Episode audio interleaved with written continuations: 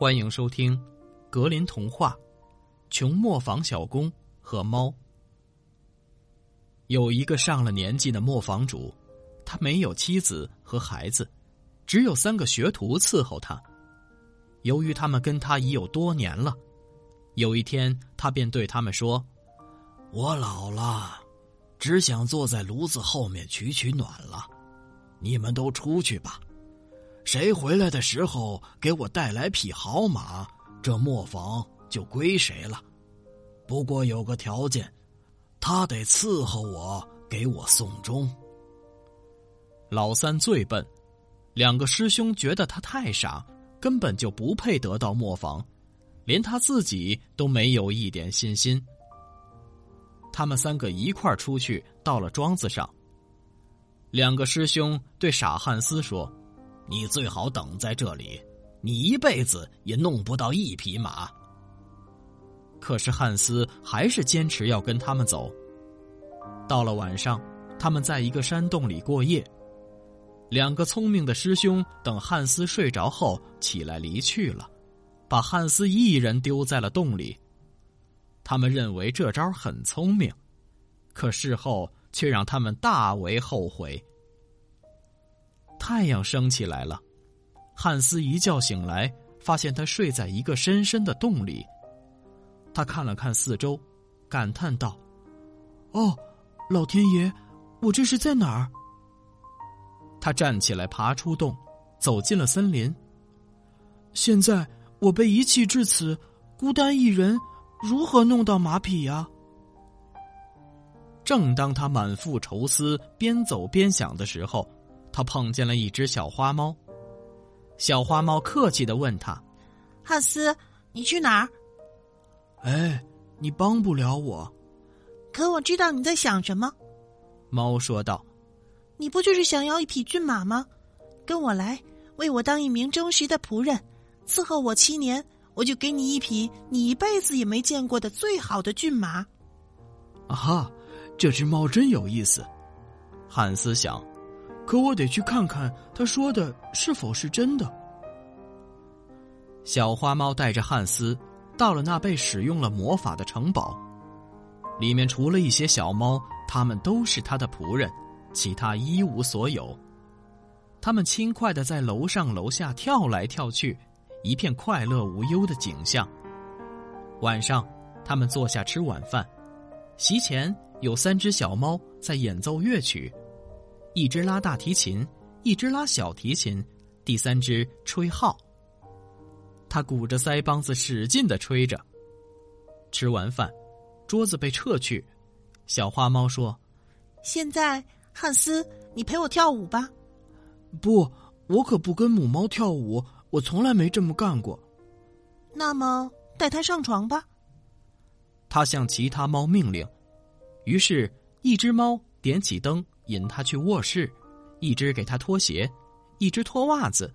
最后一只吹灭了蜡烛。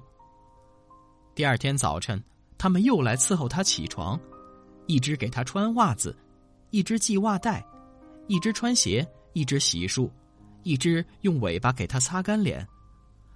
汉斯说：“这感觉好柔和。”但是他还得去伺候花猫，然后每天去砍柴。砍柴工具是一把银斧头。还有银凿子和银锯子，锤子是铜的。他将柴劈得细细的，他留在城堡里，天天好吃好喝，天天和花猫以及他的仆人们相守，再也见不到其他任何人了。一天，花猫对汉斯说：“去草地割点草，然后把草晒干。”说着，给了他一把银镰刀和一块金磨石。但要他小心使用，安全归还。汉斯去草地，把活干完了，他拿着镰刀、磨石和干草回到了小屋，问是否该给他工钱了。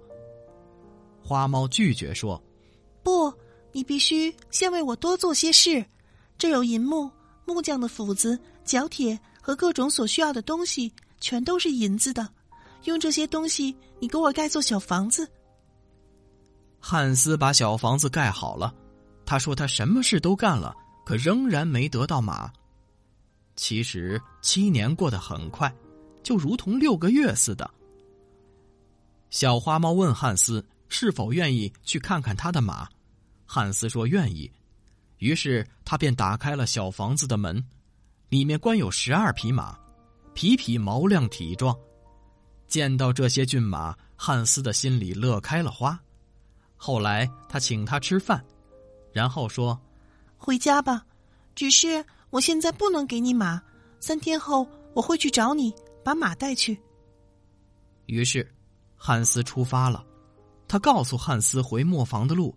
然后他连一件新衣服都没给他，他只好还穿着那件又脏又破的外套。这外套是他穿来的，七年过去了，这衣服他穿着哪儿都显小。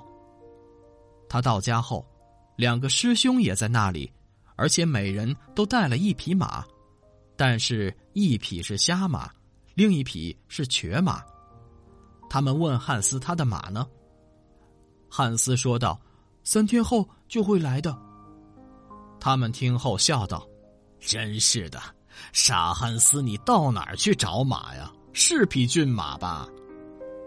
汉斯进到厅里，可磨坊主说不许他入座，因为他穿的又脏又破，如果别人进来的话，他会使他们丢脸的。所以他们给他一口饭，让他到外边吃。晚上。大家休息了，可是两个师兄不让他上床，最后他只好钻进了鹅窝，在一堆干草上过了夜。三天已经过去了，突然来了一辆六匹马拉的车，这六匹马相当漂亮，看上一眼简直无比的享受。